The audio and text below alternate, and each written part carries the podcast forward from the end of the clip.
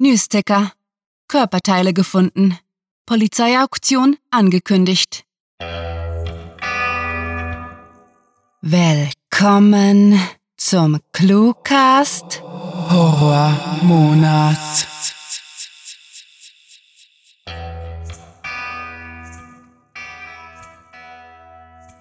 Es ist wieder Oktober und unsere treuen Fans wissen bereits, was das heißt.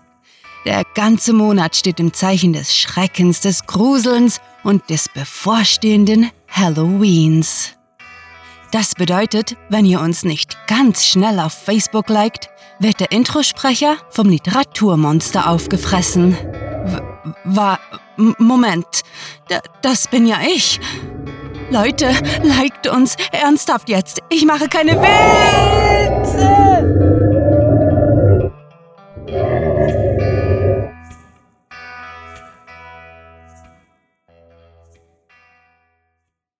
Aletheia, erster Teil.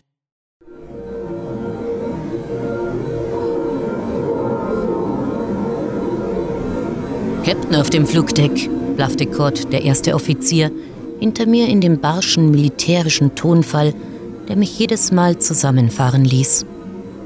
Ich war mir den Umgangston auf einem Militärschiff nicht gewohnt und kam mir auf dem Kreuzer der Flotte manchmal etwas verloren vor, doch ich gab mein Bestes, mir nichts anmerken zu lassen.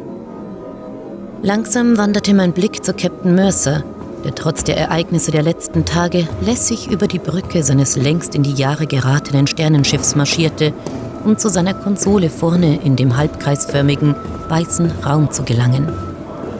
Mercer war ein alter Haudegen, der manche Narbe mit sich herumtrug und dem man ansah, dass er für die Flotte lebte. Langsam setzte er sich auf den Kommandosessel, strich sich mit der Hand über seine blaue Uniformjacke und fragte, bereit für den Sprung? Carol, die Navigationsoffizierin, mit der ich mich auf dieser Reise angefreundet hatte, sah von ihren Hologrammen auf und meldete, alle Systeme im grünen Bereich, Sir. Die Aletheia ist sprungbereit. Die unzähligen Kratzer und Schrammen in ihrem Gesicht wirkten im Gegensatz zu denen des Captains ausnahmslos frisch. Auch wenn ich schon einige Hyperraumsprünge miterlebt hatte, so fand ich es doch immer noch etwas Besonderes, dabei auf der Brücke eines Schiffes zu sein. Außerdem war ich froh um die Ablenkung. Alles, was mich die letzten Tage vergessen ließ, empfand ich als einen Segen. Der militärische Umgang schien mir als Wissenschaftlerin zwar fremd und teils schon fast unhöflich, doch diese Leute schafften es offenbar so am besten, ihre Aufgaben effizient und rasch zu erledigen, ganz egal, was sie gerade erlebt hatten. Ich erschauerte und starrte für ein letztes Mal gebannt auf den braun-blauen Planeten mit dem Namen Beschin den wir hinter uns ließen. Mörsers Befehl zum Sprung war zu hören. Dann erzitterte der Boden unter uns, als der Hyperantrieb hochfuhr und das Licht zu flackern begann. Ein Ruck durchlief den alten Kreuzer, während wir in den Hyperraum sprangen und endlich von diesem grauenhaften Ort wegkamen.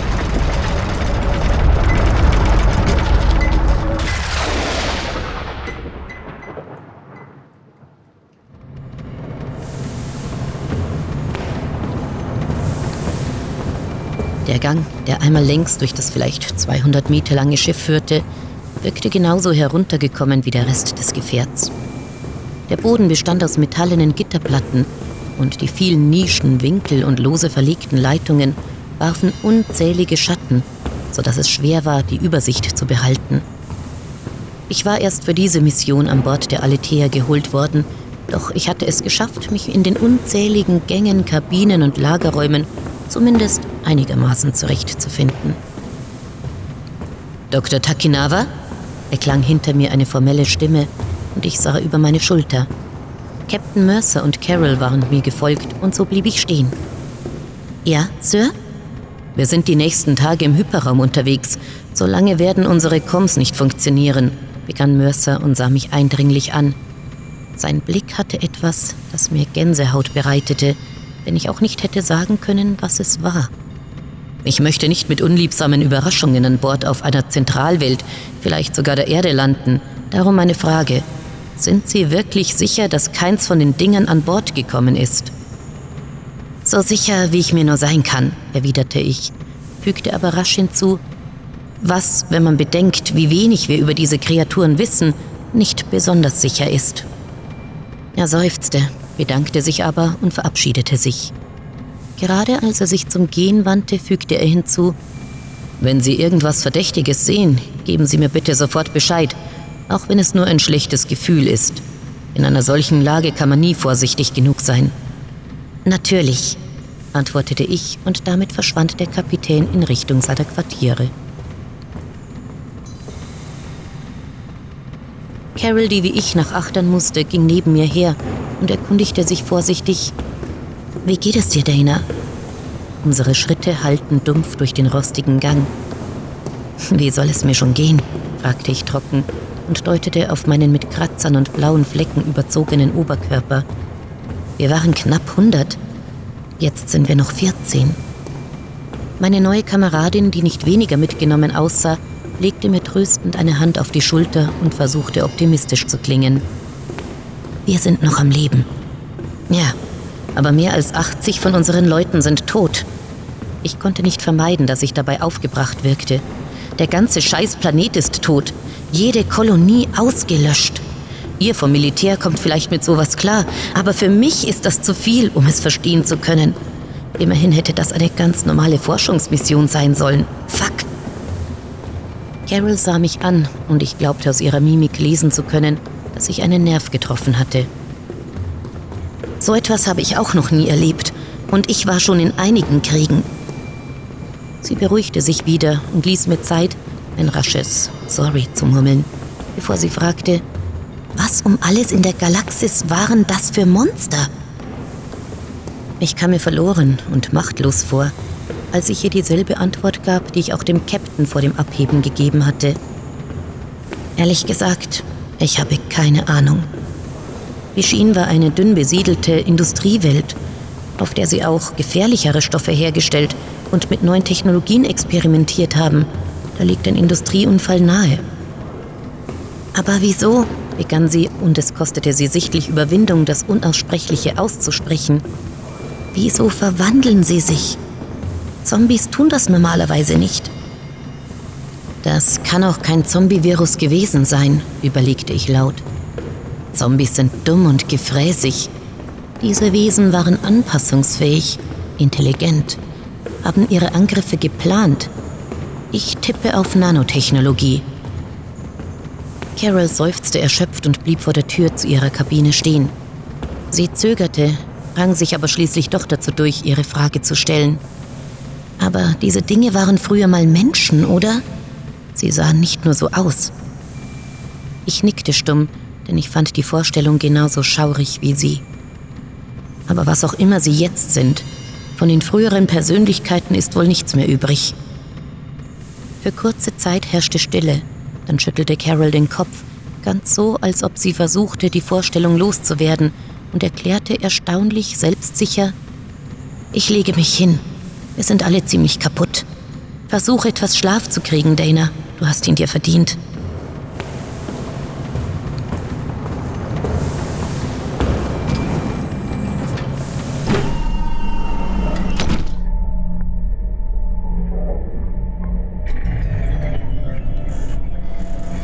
Ich konnte ein Rumpeln fühlen und hob verwirrt den Kopf. Trotz der Erlebnisse der letzten Tage war ich dank der Erschöpfung in einen tiefen, traumlosen Schlaf gefallen und fühlte mich noch immer ziemlich kaputt. Licht, murmelte ich schlaftrunken, und das helle Leuchtpanel an der Decke flammte auf. Es dauerte einige Zeit, bis ich mich wieder einigermaßen in meiner Kabine zurechtfinden konnte. Erst schien mir alles normal, und ich wollte gerade beruhigt den Kopf schütteln und mir sagen, dass ich nur wegen der Erlebnisse auf Beijing etwas zu angespannt war, als ich bemerkte, was sich verändert hatte.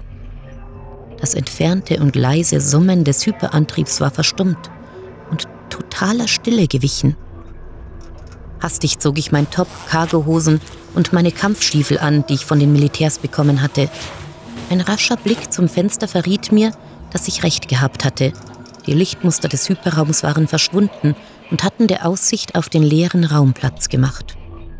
Wir drifteten antriebslos durch das endlose Nichts, weit ab von jeder bewohnten Welt. Unzählige Sterne waren in der Ferne zu erkennen, ganz ohne das lebendige Flimmern, das man aus dem Nachthimmel kannte. Mein Magen verkrampfte sich, und ich glaubte, meinen eigenen rasch schlagenden Puls hören zu können, als ich zu meiner Waffe griff, einem kleinen Blaster, den ich nach den Ereignissen der letzten Woche zum ersten Mal in meinem Leben bei mir trug.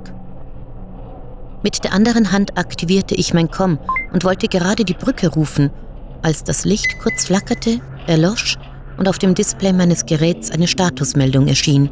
Kein Signal. Eine rote Notleuchte tauchte alles in ein blutig wirkendes Zweilicht, in dem ich nicht viel mehr als Umrisse erkennen konnte. Verdammt, zischte ich, weil ich mich von der lähmenden Angst befreien wollte, die langsam von mir Besitz ergriff. Ich starrte auf meine zitternden Hände und konnte in der Stille meinen eigenen flachen Atem hören. Ich war mir sicher, sie waren auf dem Schiff. Keine Panik, sagte ich mir selbst in dem bestimmtesten Befehlston, den ich zustande brachte. Du musst stark bleiben. Takinawa, konnte ich halblaut aus dem Gang vernehmen, und jemand klopfte gegen meine Tür. Ich hob den Blaster und schlich vorsichtig auf die solide Metallplatte zu, alles, was mich von dem Flur, von der Ungewissheit da draußen trennte. Aufmachen, Takinawa, wir brauchen Sie, wiederholte der Mann, den ich nun als Captain Mercer identifizieren konnte. Rasch griff ich nach der manuellen Entriegelung und schob die schwere Tür zur Seite. Offenbar war auf der ganzen Aletheia der Strom ausgefallen. Als ich Mercer erblickte, der in dem grünen Notlicht des Ganges kreidebleich wirkte und das große Blastergewehr sehen konnte, das er hielt, sah ich meine Befürchtungen bestätigt. Sie sind hier, nicht wahr? flüsterte ich. Mercer machte eine zustimmende Bewegung. Sie sind die letzte Wissenschaftlerin, die noch am Leben ist. Wenn jemand eine Ahnung hat, wie wir diese Wesen ausschalten können, dann Sie. Okay, wohin? Fragte ich und gab mein Bestes, mich zusammenzunehmen, denn Panik wäre jetzt die falsche Reaktion.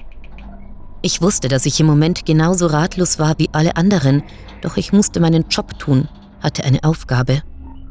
Mercer deutete nach vorn durch den Flur, in dem es nun so dunkel war, dass ich kaum etwas erkennen konnte. Zur Brücke. Vielleicht können wir wieder die Kontrolle über die Aletheia übernehmen. Sie bleiben hinter mir und halten uns den Rücken frei. Gut, gab ich zurück und hielt mich wie befohlen hinter dem Captain, der sich mit gehobener Waffe durch die Dunkelheit schlich. Jedes Mal, wenn wir unter einer der Notleuchten vorbeikamen, kam ich mir in dem langen Gang wie auf dem Präsentierteller vor. Weil ich nicht viel ausmachen konnte, waren meine anderen Sinne geschärft. Ich konnte das Tropfen von Wasser aus den rostigen Leitungen unter dem Gitterboden und das Knarren im Rahmen des alten Schiffes hören, und aus der Lüftung kam ein Geruch, der an verschmortes Aluminium erinnerte. Meine Gedanken jagten wild durcheinander, während mein Blick von Schatten zu Schatten sprang und ich die Waffe stets gehoben hielt. Irgendwas war mit der Aletheia gar nicht in Ordnung, wenn ich auch keine Ahnung hatte, was. Wir saßen hier draußen fest, drifteten antriebslos durch die Leere und waren leichte Beute für diese unglaublichen, unbeschreiblichen Killer. Ich hatte gesehen, was sie mit einem Menschen anrichten könnten, hatte gesehen, wie sie meine Kameraden in Stücke gerissen hatten und...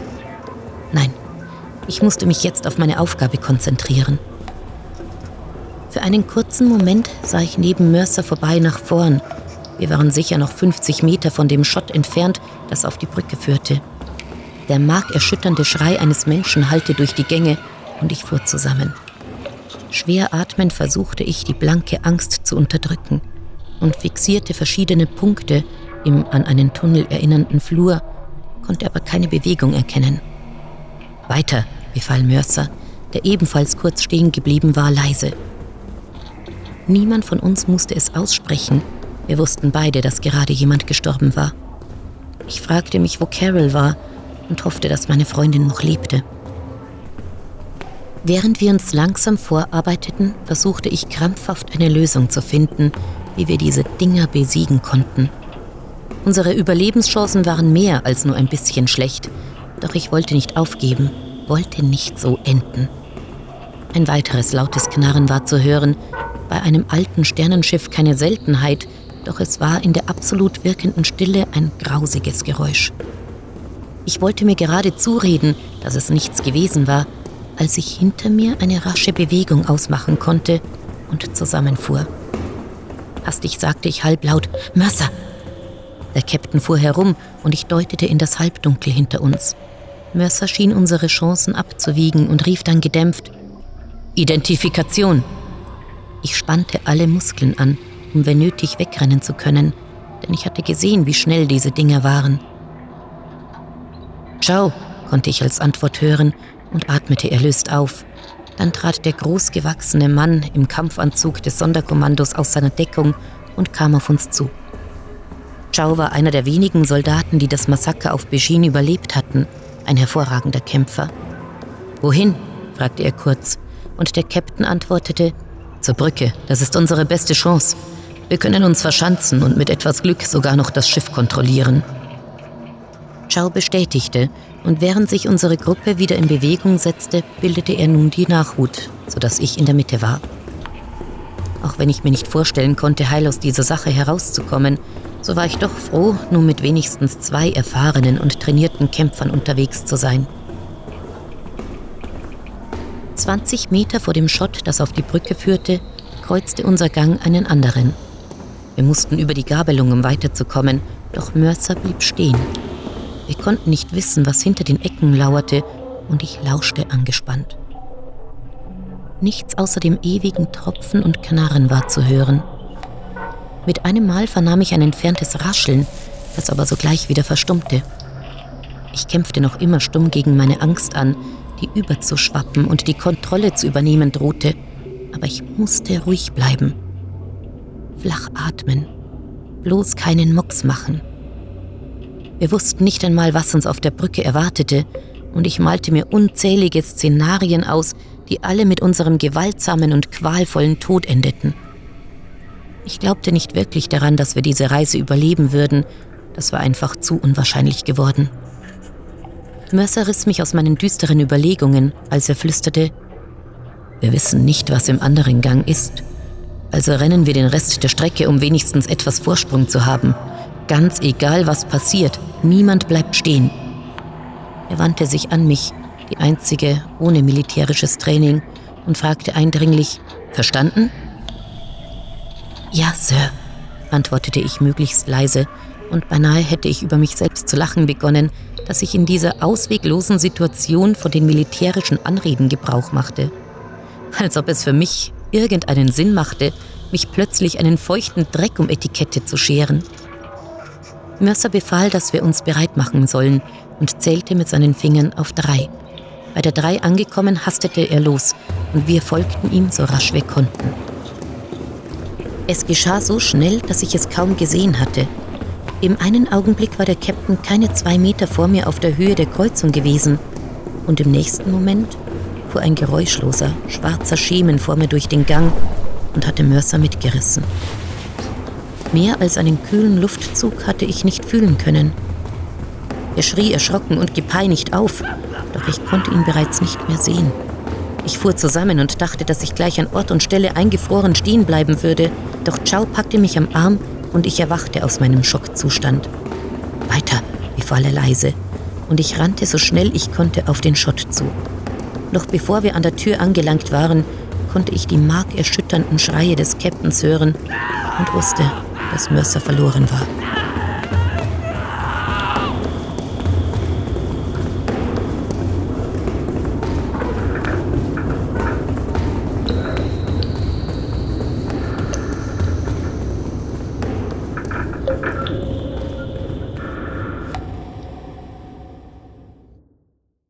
Das war der erste Teil von Aletheia, geschrieben von Sarah. Für euch gelesen hat Birgit Arnold. Diese Kurzgeschichte wurde nach Titelvorgabe verfasst. Der zweite Teil erscheint in der folgenden Cluecast-Episode.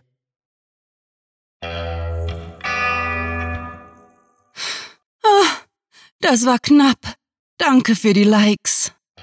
Wir möchten euch nicht allzu lange von der Flucht abhalten. Uns ist bewusst, auch ihr möchtet leben. Aber bevor wir euch entkommen lassen, behaltet bitte stets im Kopf, dass man das Clue-Monster am besten mit Bewertungen besänftigt. Also nichts wie ab auf cluewriting.de die gelben Bleistifte anklicken. Natürlich kann man sich sein Leben ebenfalls erkaufen, sollte man das literarische Ungeheuer so richtig cool finden. Auf Patreon gibt es nicht nur die Möglichkeit, dieses gesichtslose Unding zu unterstützen, um seine Kinder vor dem Gefressenwerden zu schützen, nein, man wird dabei mit etwas Besserem als lebendigen Angehörigen belohnt, nämlich schrecklich viel Literatur. Jede Bedrohung, die am Ende des dunklen Tunnels lauert, ist bloß halb so schaurig ohne eine gute Geräuschkulisse, für welche hier die Sprecher verantwortlich sind. Sucht diese Helden des Cluecast auch auf ihren Seiten heim und vergesst nicht, dem Röcheln ihrer Stimmen zu folgen. Hallo, ich bin hauptberuflich Sprecherin, weil ich es wunderbar finde, mit meiner Stimme andere Menschen zu berühren, in ihnen etwas auszulösen. Wenn ihr mehr über mich erfahren wollt, freue ich mich, wenn ihr auf meine Homepage www.sprecherin-birgit-arnold.de schaut. Hinterlasst einfach eine Nachricht. Ich melde mich auf jeden Fall.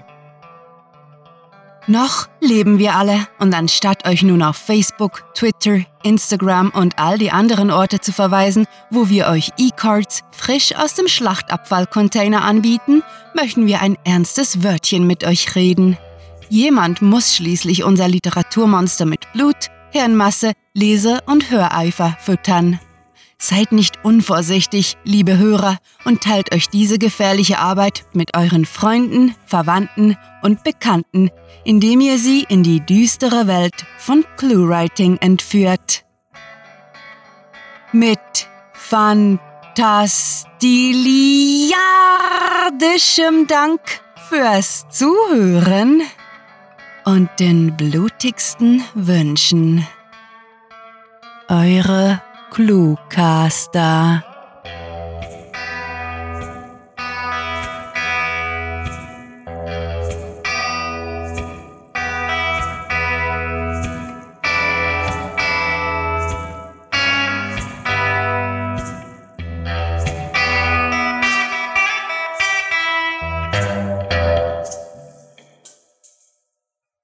Weil wir so schön schlitzen, ritzen und durch die Gegend flitzen, werdet ihr bei uns nicht abblitzen.